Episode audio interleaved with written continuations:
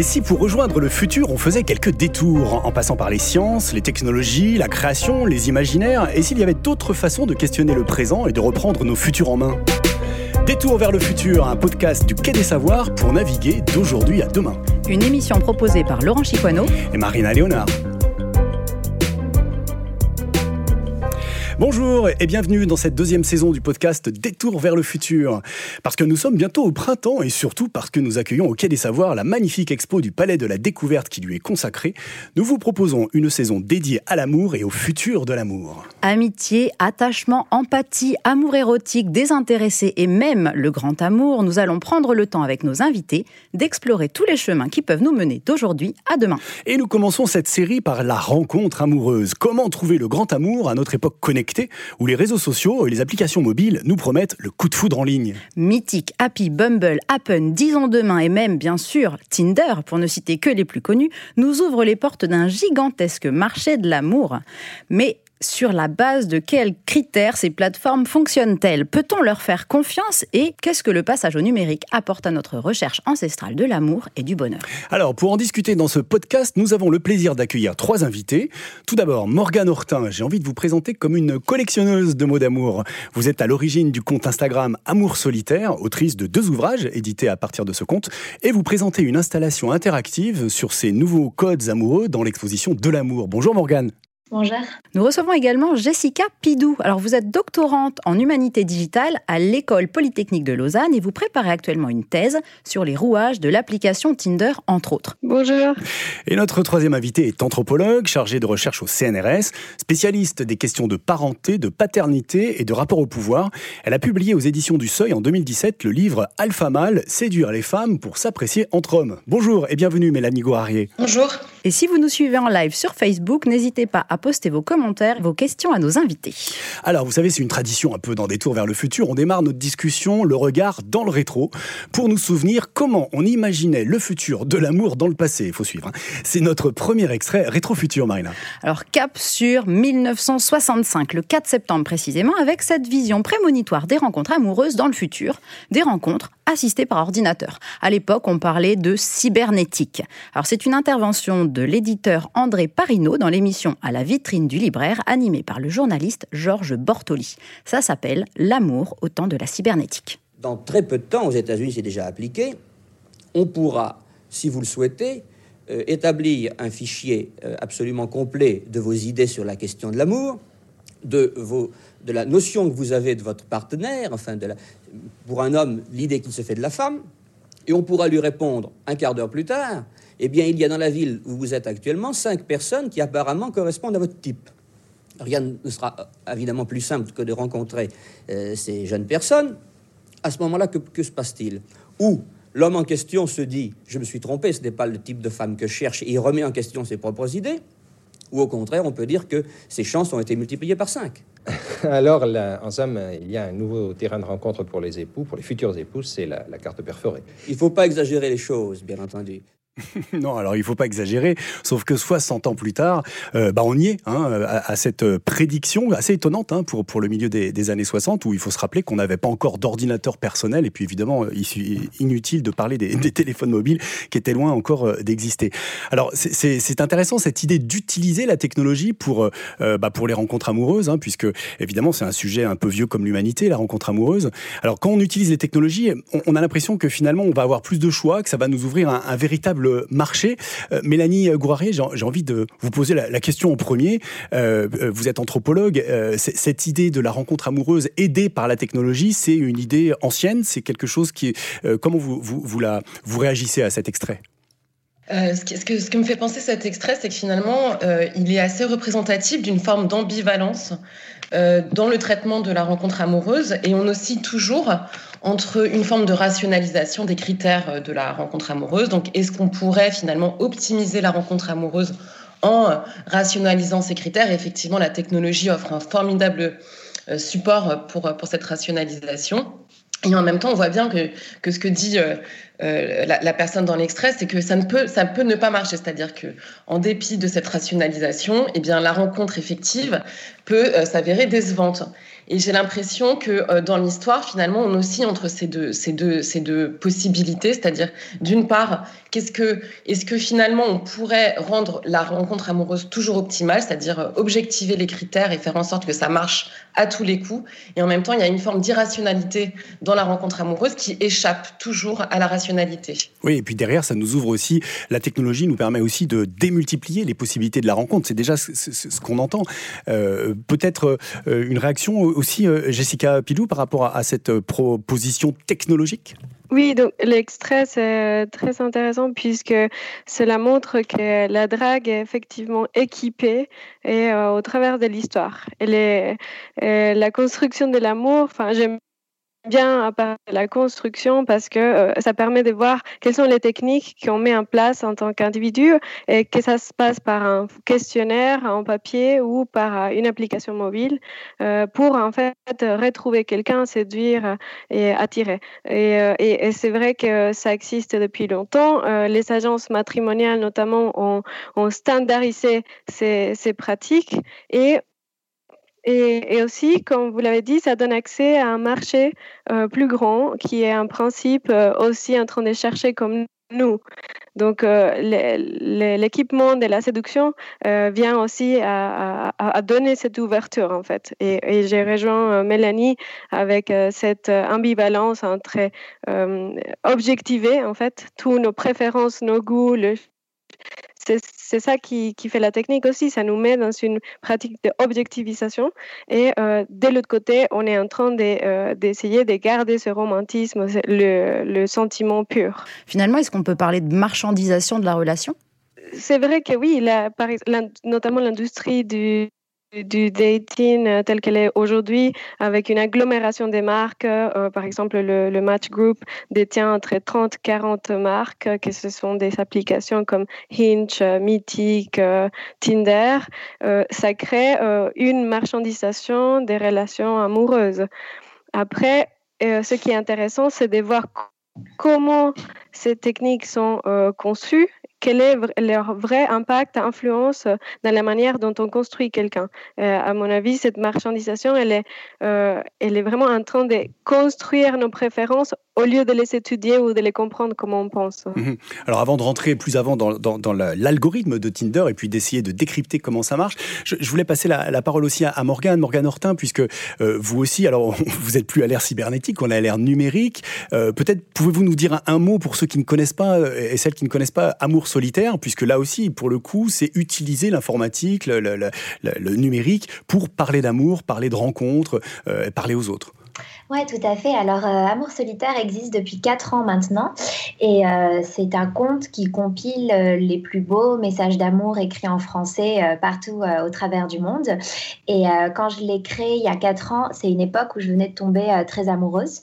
On s'envoyait des très très beaux messages et, j'avais peur de les oublier. C'était pas comme à l'époque du papier où je pouvais stocker mes lettres dans une boîte aux choses importantes. Alors, je faisais déjà plein plein de captures d'écran à l'époque, mais en fait, j'étais confrontée au même problème puisqu'elle finissait complètement noyée euh, dans le flot de ma pellicule photo. Donc je me suis dit qu'il faudrait que je crée euh, un lieu pour stocker ma mémoire amoureuse. J'ai tout de suite pensé à Instagram parce que euh, à l'époque c'était le royaume de l'image et que ça m'intéressait de travestir la plateforme en n'y publiant que des mots, sans imaginer une seule seconde en fait que d'autres personnes contribueraient à, cette, euh, à cet archivage, on va dire, de l'amour. Et en fait, très rapidement, euh, des centaines de milliers de personnes ont commencé à m'envoyer leurs propres messages. Et aujourd'hui, j'aime bien dire qu'Amour solitaire euh, constitue un peu des archives nationales, peut-être même francophones de l'amour, parce que j'ai reçu, je ne sais pas, près de 400 000 messages depuis 4 ans. Donc, c'est un, un énorme fond.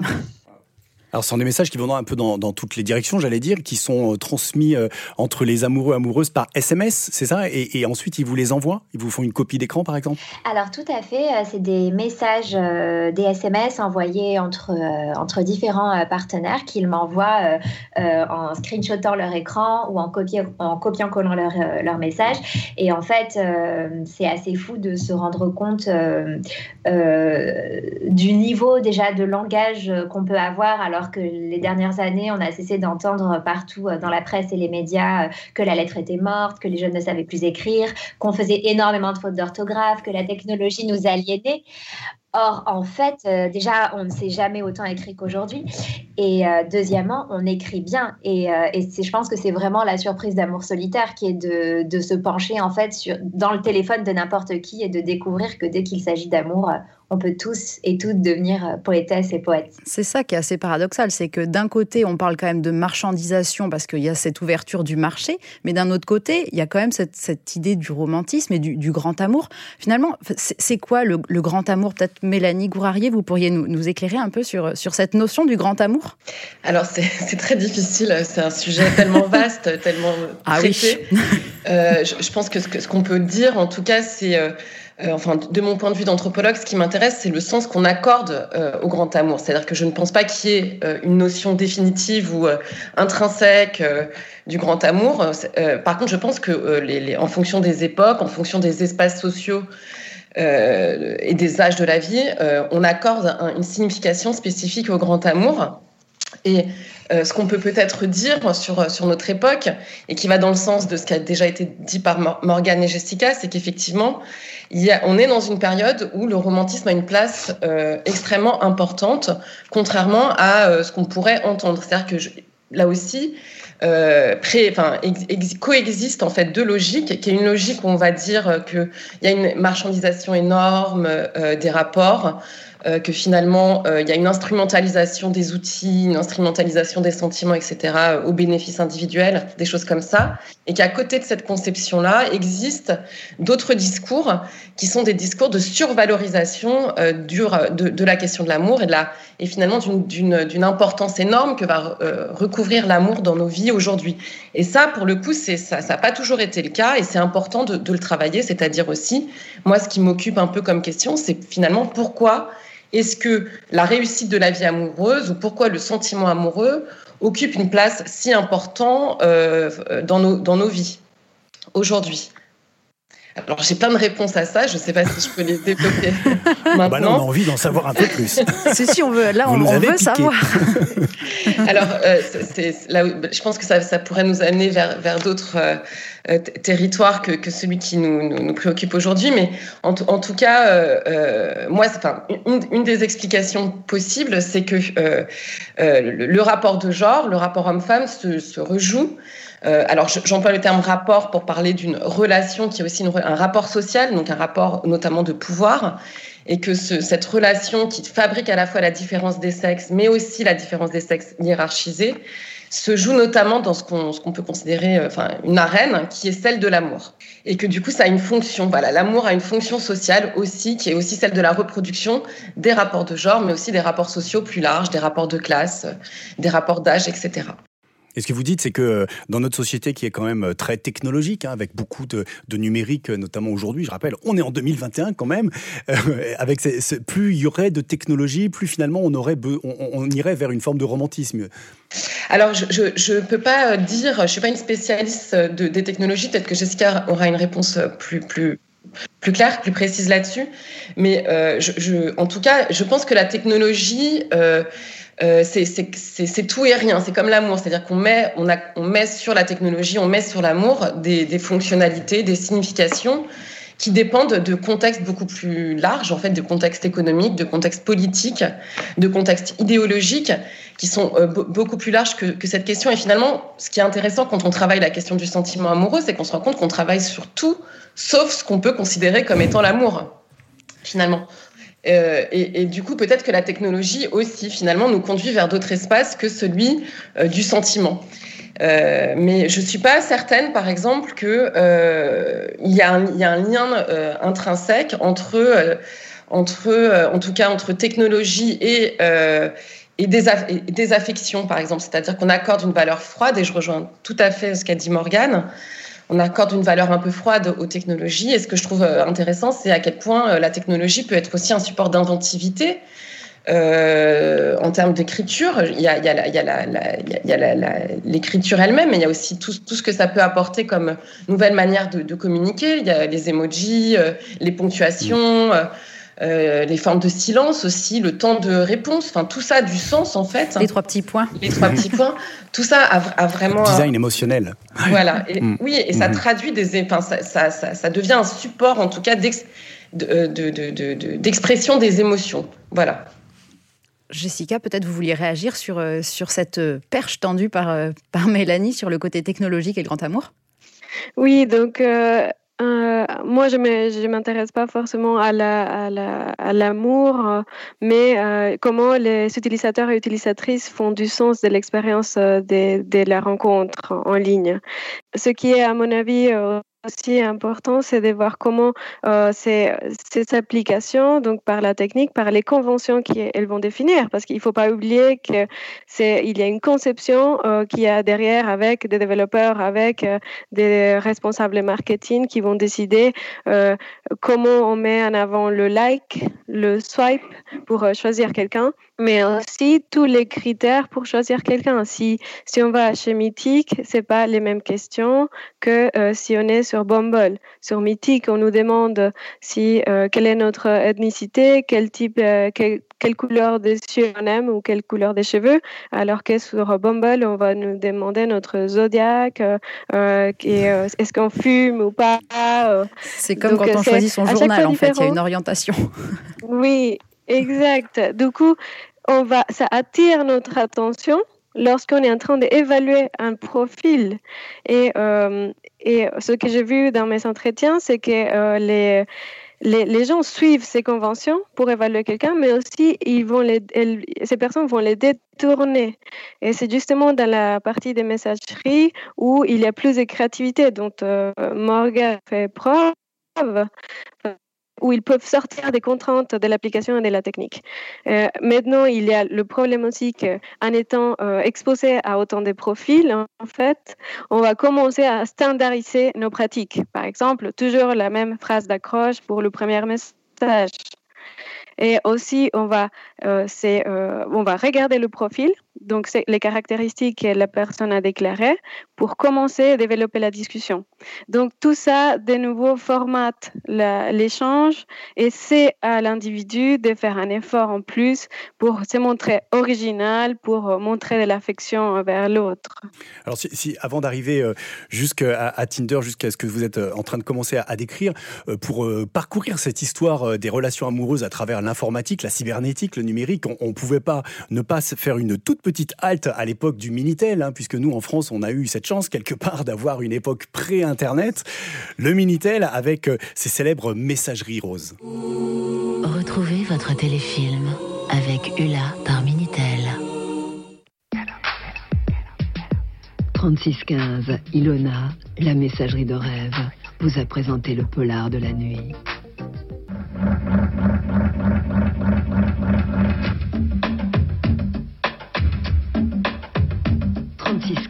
Playboy, vos rendez-vous de la. Bon, alors évidemment, comme toute séquence historique, c'est très générationnel, puisque ça, ça a daté, ça date du, milieu des années 80 jusqu'à vers la, fin des, années 90, enfin, le deuxième partie des années 90, avec justement l'explosion euh, ensuite d'Internet et euh, la fin totale du, Minitel.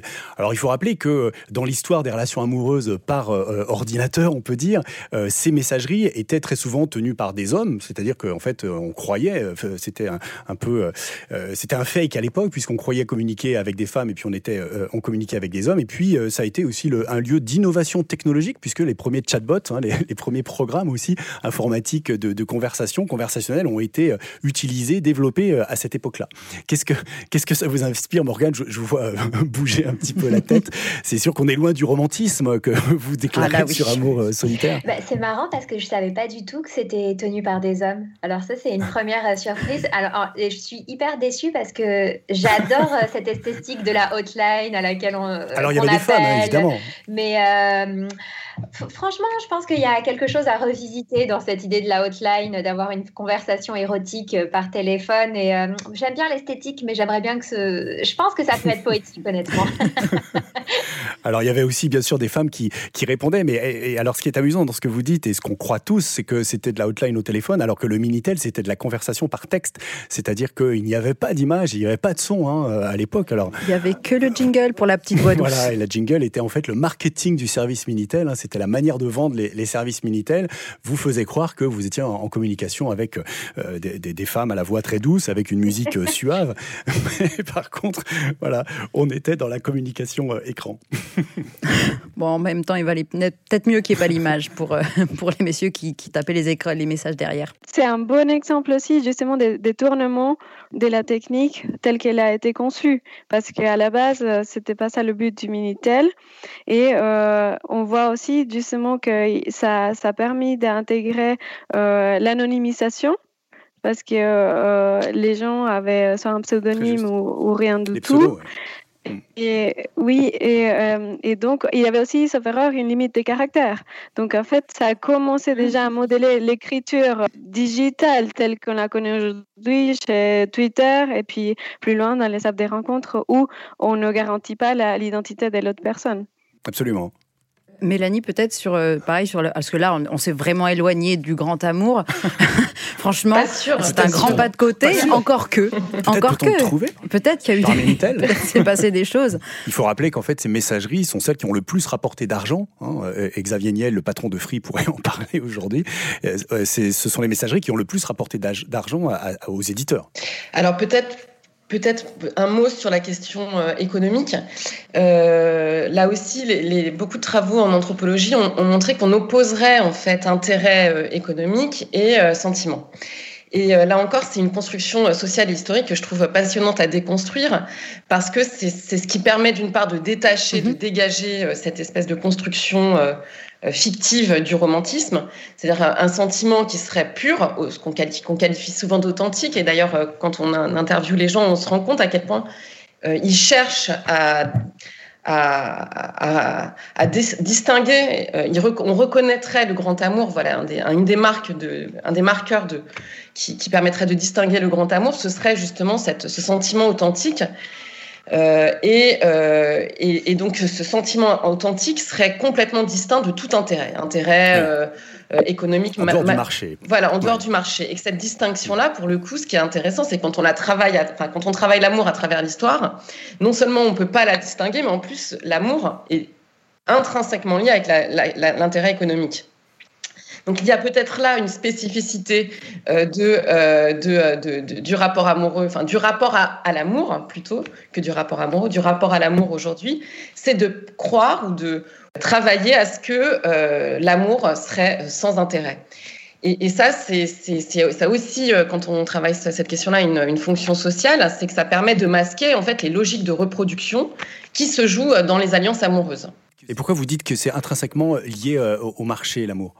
Bah, alors que ce soit dans les choix ou dans les alliances, hein, pour le coup, dans les choix amoureux, euh, dans la rationalisation des choix amoureux. Alors ça me permet de faire peut-être un point avec ce qui a été dit tout à l'heure sur une ouverture euh, euh, incroyable du marché amoureux grâce aux technologies. En fait, ce que montrent les travaux notamment d'une sociologue qui s'appelle Marie Bergstrom, qui a travaillé sur, l'amour sur Internet sur les sites de rencontres, c'est que finalement, et ça rejoint aussi ce que dit Jessica, c'est qu'il y, y, a des gens derrière, il y a des algorithmes, il y a des voilà, il y a une enfin, et que c'est ça. En fait, l'éventail de choix euh, des partenaires sur les sites de rencontres est très restreint finalement, euh, non seulement en raison des algorithmes, mais aussi en raison euh, de critères simplement géographiques, en raison de déterminismes sociaux qui sont relatifs à la, à la, présentation de soi. L'image, la photographie dit énormément sur la classe sociale.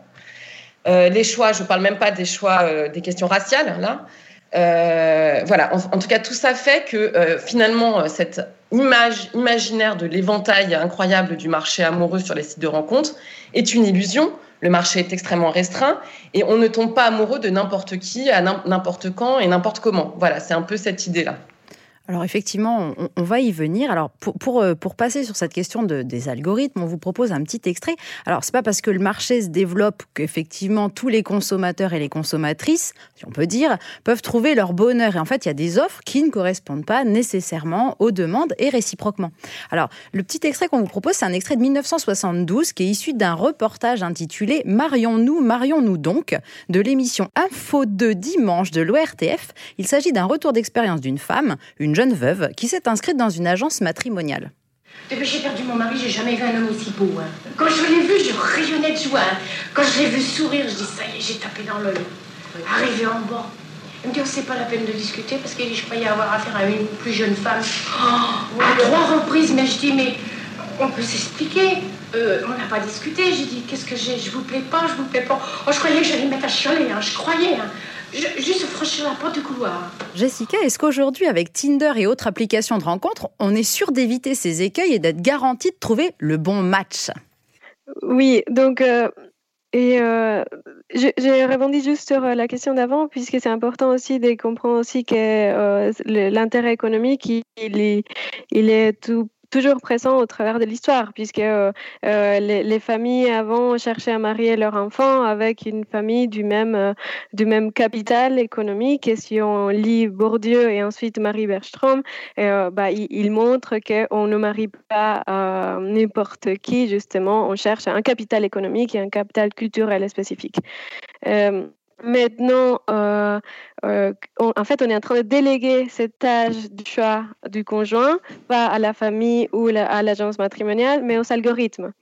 Parce que même le terme algorithme est devenu euh, très connu, même si parfois on ne sait pas qu'est-ce que c'est. Mais du coup, ça fait qu'on on dépose de la croyance dans cet algorithme comme entité qui va nous trouver quelqu'un. Et Maintenant, avec tous les problèmes que ça pose aussi, puisqu'il a une conception de nouveau humaine, c'est des choix de conception humains où il y a des développeurs, des responsables. Ça a des effets euh, sur euh, euh, les relations et on a plutôt une vision négative de ces algorithmes. Mais les algorithmes, ils, sont nécessaires pour qu'une machine fonctionne, pour qu'une application avec autant de profils et d'informations puisse trier les informations, puisse, en fait, c'est une aide à la décision et quand ça pose problème, c'est que quand on, lui met trop des, euh, euh, des, croyances pour nous trouver le partenaire idéal et quand il n'y a pas de la transparence sur comment euh, ces algorithmes ont été conçus, ce qui est le problème aujourd'hui avec les applications.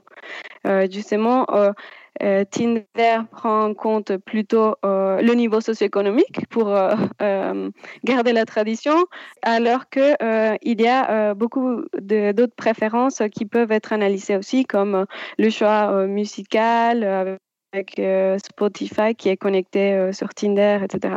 Donc, je pense qu'ils ont la capacité aujourd'hui d'analyser et aussi de prédire nos préférences, même celles qu'on ne déclare pas mais on ne sait pas comment c'est fait et qu'est-ce qu'ils s'en font ou prédisent et comment ça influence. Et ça, ça pose problème. C'est ça, c'est qu'il faut quand même rappeler que, mine de rien, c'est important de trier, d'être un facteur de choix, parce que pour une petite, euh, avoir une vague idée du, nombre de personnes, on estime à 70 millions d'utilisateurs actifs dans le monde sur, Tinder. Donc effectivement, ça peut pas être juste euh, tout, euh, tout, tout, en vrac et puis chacun fait son, son choix, parce que sinon on ne peut pas s'en sortir. Oui, c'est ça qui est très euh, malin du modèle économique de l'application et de leur conception, c'est que euh, c'est nous maintenant qui faisons ce travail de tri et d'évaluation ils disent voilà l'outil, voilà les critères, c'est vous euh, c'est à vous de choisir et de chercher. Oui, alors on parle quand même de biais dans cet algorithme parce que par exemple là dans l'extrait qu'on vient d'entendre, euh, cette dame euh, finalement ne pouvait pas, enfin le monsieur on va dire refusait cette dame pour des raisons d'âge essentiellement. Et donc dans Tinder, enfin vous avez exploré l'algorithme de Tinder, enfin le brevet même hein, qui est à la source de cette entreprise dans lequel je crois écrit noir sur blanc que le logiciel ne met pas en contact euh, des, femmes euh, âgées avec des hommes jeunes, par exemple, ou en tout cas avec des hommes plus jeunes qu'elles, alors que l'inverse est vrai, c'est-à-dire que des hommes sont mis en contact avec des femmes plus jeunes qu'eux. C'est ça? Et ça, c'est un biais. Oui, effectivement, il y a de biais qui sont euh, problématiques si l'application ne, les, euh, ne, les déconstruit pas, ne le montre pour qu'on sache euh, quel est, quel l'impact en fait qu'il qui a sur les résultats et sur comment on évalue finalement quelqu'un. Donc effectivement dans Tinder, c'est écrit dans le brevet que j'ai analysé qu'une femme, disons un homme avec un niveau socio-économique plus haut et, et en étant plus âgé que la femme, il sera présenté à des femmes plus jeunes avec un niveau socio-économique plus bas. Et l'inverse n'est pas possible. Et euh, donc, euh, ça, vient, ça vient de, biais aussi des usages de l'application. Et les L'enquête nationale montre aussi, par exemple, qu'il y a une, une partie de la population, femmes jeunes, qui cherchent d'hommes plus âgés. Et le problème, c'est que l'algorithme, il va amplifier ces biais et ils vont le reproduire et les maintenir dans le temps à la plupart des utilisateurs et utilisatrices. Ça, c'est la différence avec euh, la puissance de l'algorithme aujourd'hui. Alors moi, j'ai envie de vous interroger, Morgane, sur. Enfin, je ne sais pas si vous savez qui vous envoie les messages. Est-ce que finalement, les couples aussi, c'est plutôt euh, un homme plus âgé avec une femme plus jeune? Est-ce qu'il y a des... Est-ce que ça, c'est des choses que vous voyez, ou même au travers des messages? Est-ce qu'ils sont rencontrés sur Tinder? Est-ce qu'ils sont rencontrés sur Tinder? Puisque vous, il n'y a pas d'algorithme hein, derrière Amour solitaire, il faut le rappeler. Ah non, il n'y a que de l'humain. Euh, non, non, il n'y a aucun algorithme, il n'y a que de l'humain. Et euh, moi, je n'ai pas de statistiques sur les gens qui contribuent à Amour solitaire, mais j'ai des statistiques par contre sur les gens qui lisent Amour solitaire. 85% euh, féminins. Et euh, la tranche d'âge, c'est 18-35 ans, vraiment la cible première. Euh, donc moi, j'ai pas, non, non, pas accès à des statistiques sur les couples formés, etc. Par contre, je peux euh, percevoir des tendances, on va dire, et comment les tendances évoluent, parce que comme j'ai accès à l'intimité écrite de, centaines de milliers de personnes amoureuses, ou du moins dans des relations, j'arrive à voir un peu quelles sont les tendances qui s'en dégagent et comment on perçoit l'amour, en fait, d'année en année comment ça évolue parce que la manière de d'écrire l'amour, euh, c'est quand même assez révélateur de la manière de le vivre et de le percevoir. Moi, ce que je, ce que je note de plus en plus, euh, c'est plusieurs phénomènes. Le premier, c'est qu'il y a une énorme angoisse de l'engagement aujourd'hui. On est vraiment dans une consommation euh, très rapide et, et, dans une insatisfaction chronique. J'ai l'impression qu'on est beaucoup moins dans la construction d'une relation en se disant, voilà, il y a peut-être des choses qui vont pas, mais on va les traverser et ça va aller mieux. On est plutôt, euh, euh, j'ai l'impression, dans une ère où on a envie un peu de prendre le meilleur un peu partout sans trop s'alourdir avec euh, les côtés négatifs, ce qui fait qu'il y a beaucoup de mal. je ressens une difficulté à l'engagement, quoi, on va dire. On est plutôt dans des relations courtes où on a envie de profiter un maximum en prenant que les bons côtés. Après, ce que je note de plus en plus aussi, c'est euh, une grande difficulté euh, face à la rupture qui fait qu'on a des phénomènes comme le ghosting qui se présentent de plus en plus, c'est-à-dire qu'on disparaît du jour au lendemain euh, sans plus ouvrir les messages de l'autre et sans plus lui répondre du tout. ce qui est un peu le côté extrêmement dur des réseaux sociaux parce qu'en fait, on continue de vivre, on continue d'exister, on continue d'être disponible en ligne connecté et pourtant pour une seule personne, on décide de disparaître. Donc, euh, il y a quelque chose qui est très, très violent. Euh, face à tout ça, je vois aussi beaucoup de nouvelles formes euh, relationnelles amoureuses exister, comme le polyamour, par exemple, les relations libres. Et, et, ce que je continue quand même à percevoir qui se maintient, c'est qu'il y a quand même énormément de romantisme et une, une volonté de, de sublimer l'amour et de, et de pouvoir l'exprimer à l'autre euh, et, de le vivre euh, intensément en tout cas. À un moment, Morgane parlait euh, notamment de cette, recherche de l'émotion.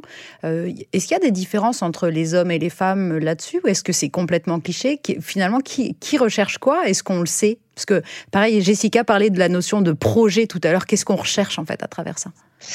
Alors, il y, a beaucoup de choses euh, à dire sur ce, que, ce qui vient d'être dit. Euh, si, vous me permettez de prendre juste 5 minutes, enfin 2-3 minutes pour, euh, Allez-y. pour développer un peu. On fait un détour vers le futur. Parce que finalement, alors il y, a deux éléments importants. C'est la construction. Voilà, peut-être on arrive, à, on touche la question de la construction sociale du désir. Mhm. Alors la construction, ce qu'on, dans la question de la différence d'âge, c'est déterminant en fait. Ça a l'air d'être un élément un peu anecdotique, mais c'est déterminant, notamment moi, enfin euh, une, des, choses qui a été le plus étudiée sur la rencontre amoureuse en sociologie, c'est la différence d'âge entre conjoints comme une donnée qui reproduit les inégalités dans le couple, mais plus largement dans la société.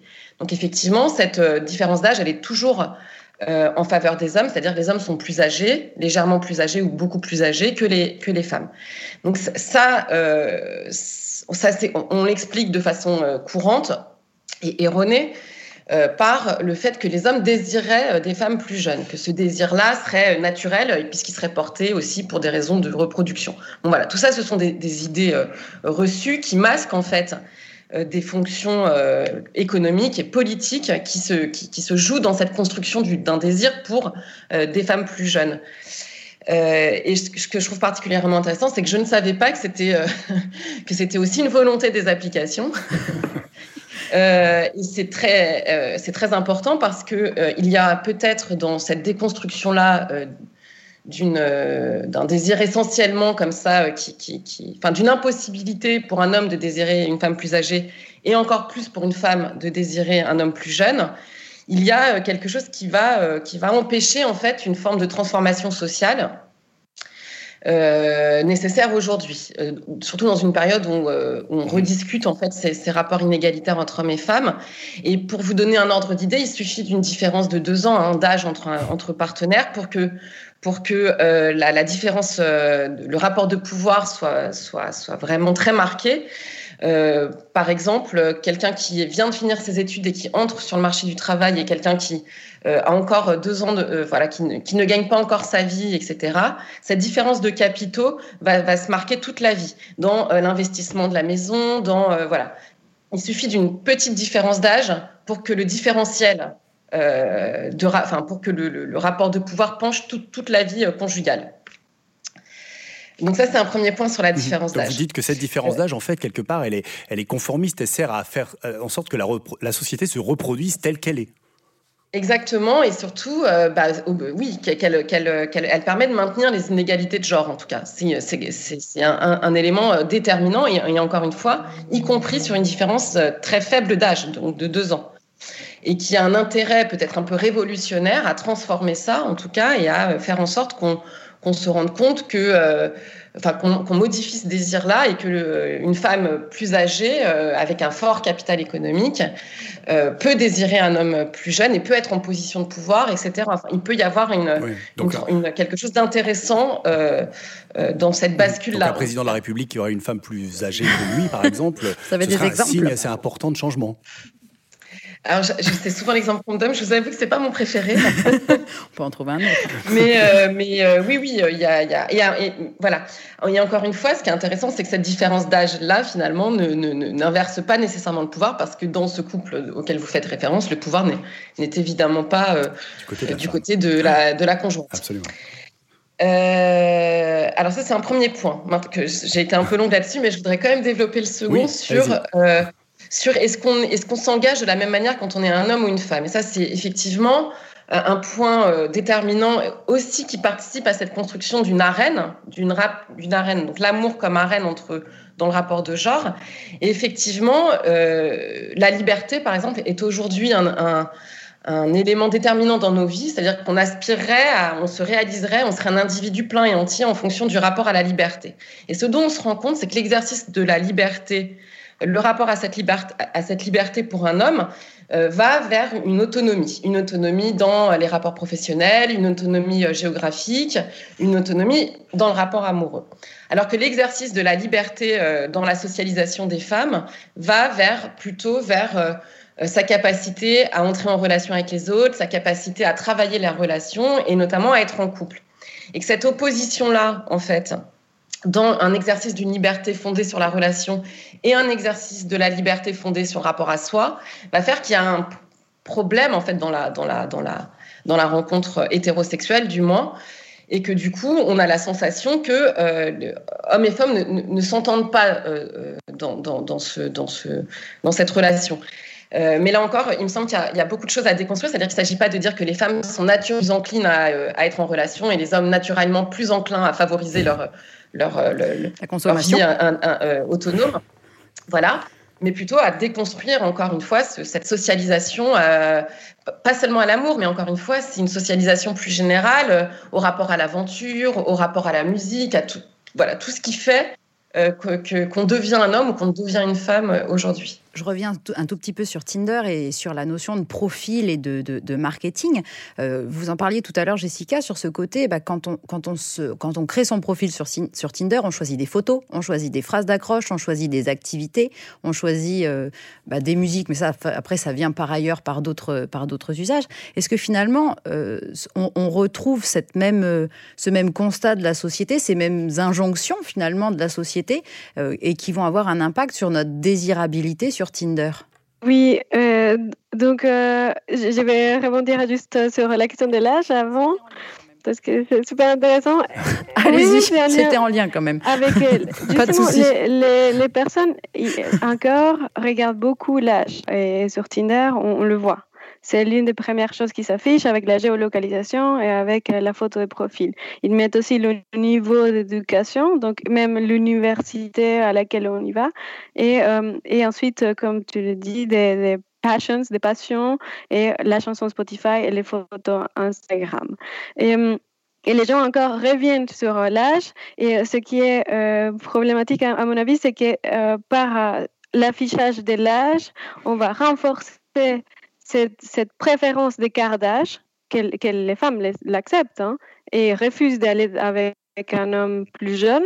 Et, mais de l'autre côté, j'ai vu aussi qu'il y a des personnes qui remettent en question euh, l'âge parce que euh, ça, le met dans un processus de, de, de, de, réflexivité justement pour se dire ah mais il y a d'autres critères qui me plaisent aussi pourquoi pas je vais aller voir cette personne là donc euh, c'est l'aspect positif euh, de, l'application mais il y a aussi les personnes qui mentent sur l'âge, ou si on paye, et là c'est l'impact du modèle économique de l'application, si on paye, on peut cacher son âge aussi.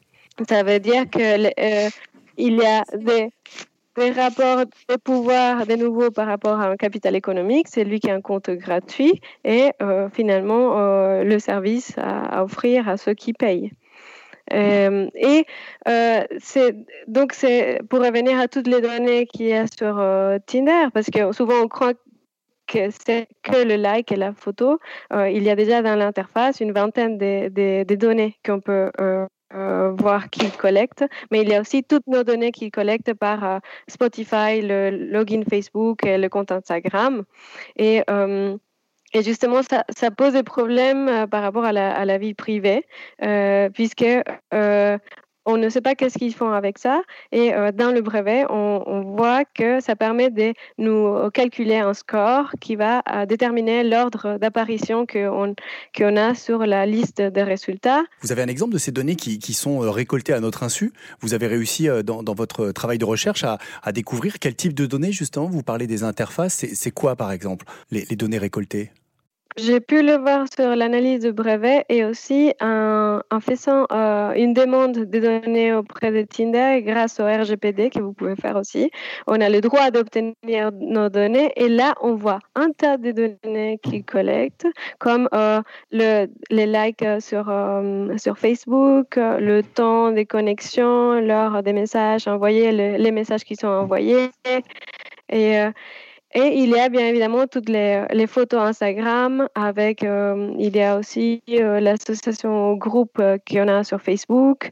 On a, euh, donc, il y a le profilage qui se fait à partir de notre comportement sur Facebook sur Instagram, sur Spotify et sur Tinder même. Oui, et, ils croisent et... les données en fait issues des différents réseaux sociaux. C'est ça que vous nous dites. En fait, c'est c'est pas uniquement les données dans Tinder, mais dans toutes les sur tous les réseaux sociaux sur lesquels on, on peut être. Ils croisent tout ça. Exact. Et il y a un agrégat des données.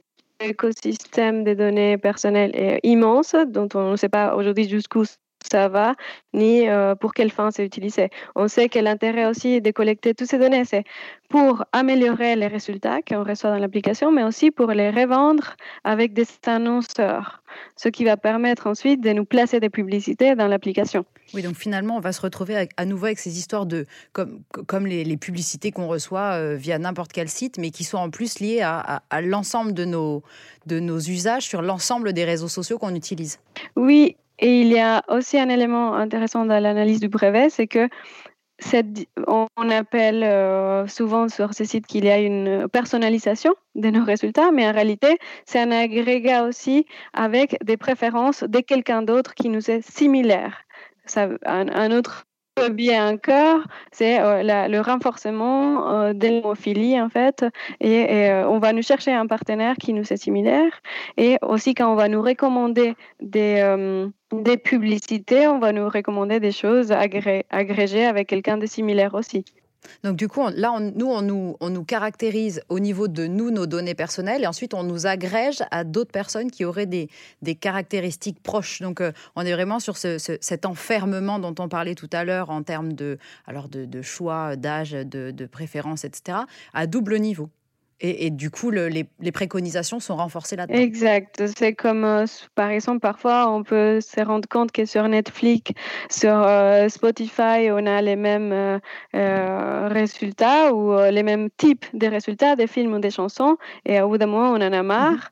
Mhm. ça, c'est la même chose qui se passe dans la bulle. Voilà, on présente que des semblants, ça qui, fait renforcer justement ces, ces biais-là. Mhm. Alors, on, prend une question là qui vient de nous parvenir euh, sur euh, Facebook, justement, sur la différence d'âge qui, fait euh, réfléchir et, s'interroger pas mal de monde. on a la question suivante, c'est si on imagine quelqu'un qui a 21 ans, un garçon qui a 21 ans, qui est déjà dans la vie active, et puis une jeune femme de 24 ans qui continue ses études, est-ce que le, rapport d'âge, il serait pas lié à la progression dans la, vie de chacun?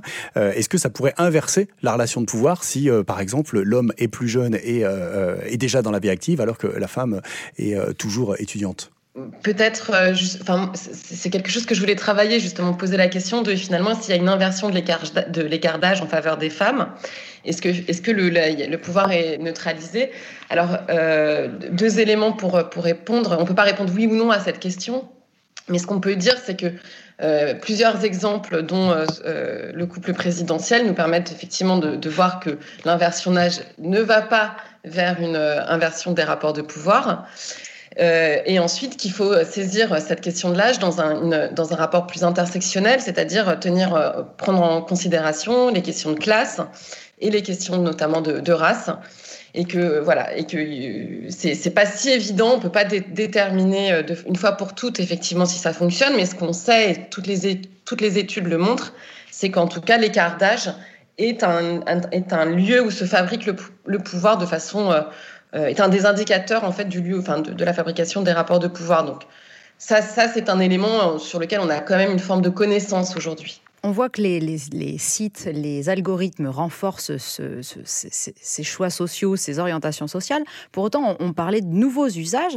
Alors, comme d'habitude, avec les outils, les techniques, on imagine qu'il y a des nouvelles pratiques. Et c'était déjà le cas au début de l'Internet avec, euh, avec l'Internet grand public, avec le mail, par exemple, où on pouvait entretenir une relation amoureuse par mail. Euh, on va revenir un peu sur, sur les, propositions de, de Morgane. Alors, c'est ce que raconte notamment le film Vous avez un message, film de 1998, où Tom Hanks et Meg Ryan, tombés éperdument amoureux l'un de l'autre sans jamais se rencontrer grâce à l'ordinateur. J'allume mon ordinateur, je me connecte. Bienvenue. Ma respiration se bloque jusqu'à ce que j'entende ces quatre petits mots. Vous avez, un, message. Mais qu'est-ce qui se passe? On est infidèle quand on a une relation par email? Cette femme est la créature la plus adorable avec laquelle j'ai jamais été en contact. Il y a eu rapport sexuel? Bien sûr que non, je le connais même Non, je veux dire cybersexuel. Non? Ben, je te conseille de pas en avoir. À la seconde où tu acceptes, il perd de tout respect pour toi. Alors, avec le développement de l'usage du mail, apparaît alors les relations à distance. Est-ce que les nouvelles technologies sont des catalyseurs? Est-ce qu'on peut dire que ce sont des catalyseurs pour le développement de nouvelles pratiques de drague, de séduction ou de relations? Mélanie ou Jessica, Puisque là, en fait, ce qui, sort à travers cette idée, c'est que finalement, relations amoureuses à distance sans même se rencontrer, hein, avec euh, ces pratiques qu'on appelle de cybersex, qui sont finalement des pratiques à distance, des pratiques amoureuses à distance. Effectivement, il y a des, personnes euh, que je peux voir dans mes entretiens, en fait, qui, qui développent un attachement affectif envers d'autres personnes, même sans se connaître. Mais euh, le problème, et les personnes le reconnaissent aussi, c'est que euh, au bout d'un moment, ils, se font des, des, faux espoirs ou trop d'illusions ou euh, imaginent beaucoup trop à quoi ressemblerait l'autre personne. Et quand on dépose trop de confiance à cette image qu'on est en train de construire, à cet imaginaire, souvent Bon, il y a des déceptions euh, lors de la rencontre face à face. Donc voilà, juste euh, pour euh, finir, l'idée c'est que les personnes reconnaissent ces problèmes-là, de créer de l'affection à distance et très vite, essaient de se rencontrer face à face. Merci Jessica. Du, coup, Morgane, je ne sais pas si vous aviez entendu la question. La correspondance amoureuse ne date pas de, des nouvelles technologies et depuis euh, l'âge, enfin depuis l'époque où l'on a commencé à écrire et depuis l'époque de la poste, on va dire, on a des relations amoureuses à distance. Exactement. Euh, je pense par exemple euh, à Kafka et Milena au XXe siècle qui ne se sont vus que deux fois et qui ont pourtant entretenu euh, une relation amoureuse uniquement par correspondance.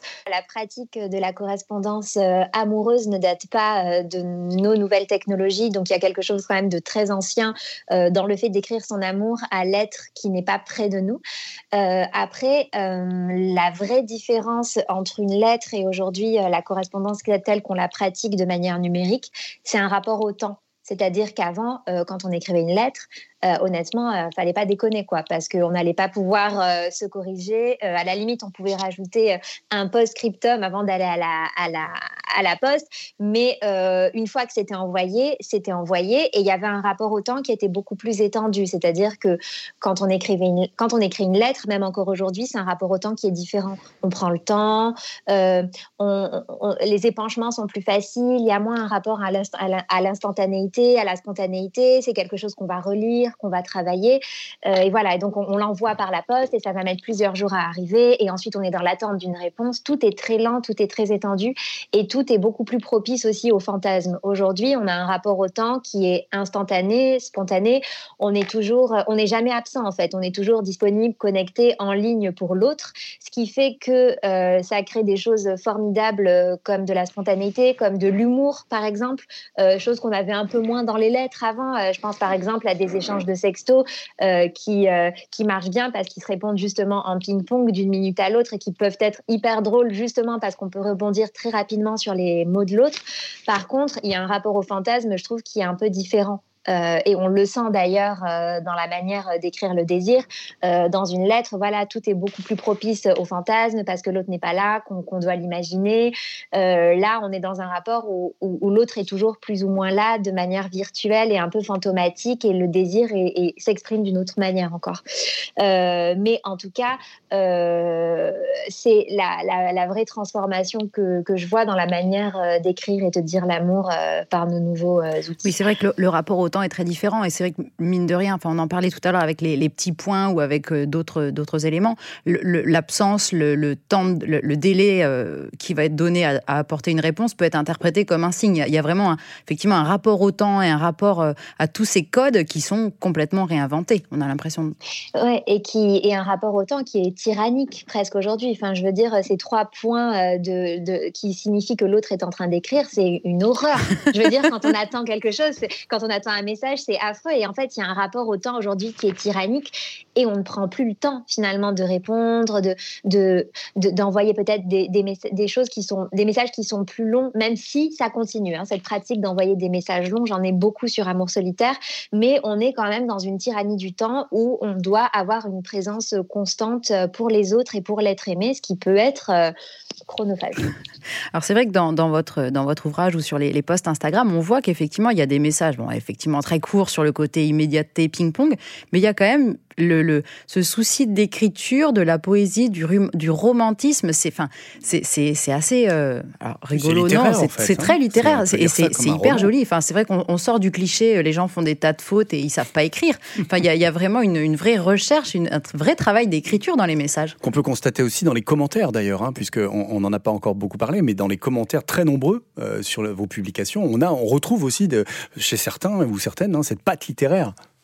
Ouais, tout à fait. Et, je, et, et, au final, euh, enfin, si j'ai créé aussi Amour solitaire, c'était vraiment euh, comme une contestation aussi. C'était de dire, euh, on va arrêter en fait de, de, toujours euh, rabaisser en fait les jeunes, les générations d'aujourd'hui.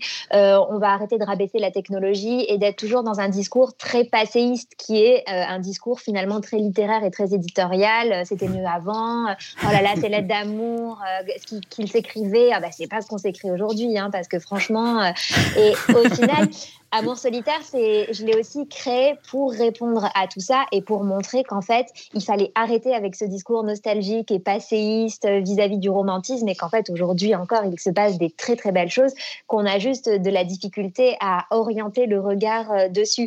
Et au final, euh, euh, pour avoir étudié la, la correspondance patrimoniale des plus grands auteurs, notamment la correspondance amoureuse, on, a du niveau quoi aujourd'hui. Franchement, pas besoin d'aller lire euh, Flaubert, Kafka, Rilke. Bon, bien sûr, lisez-les aussi parce que c'est magnifique.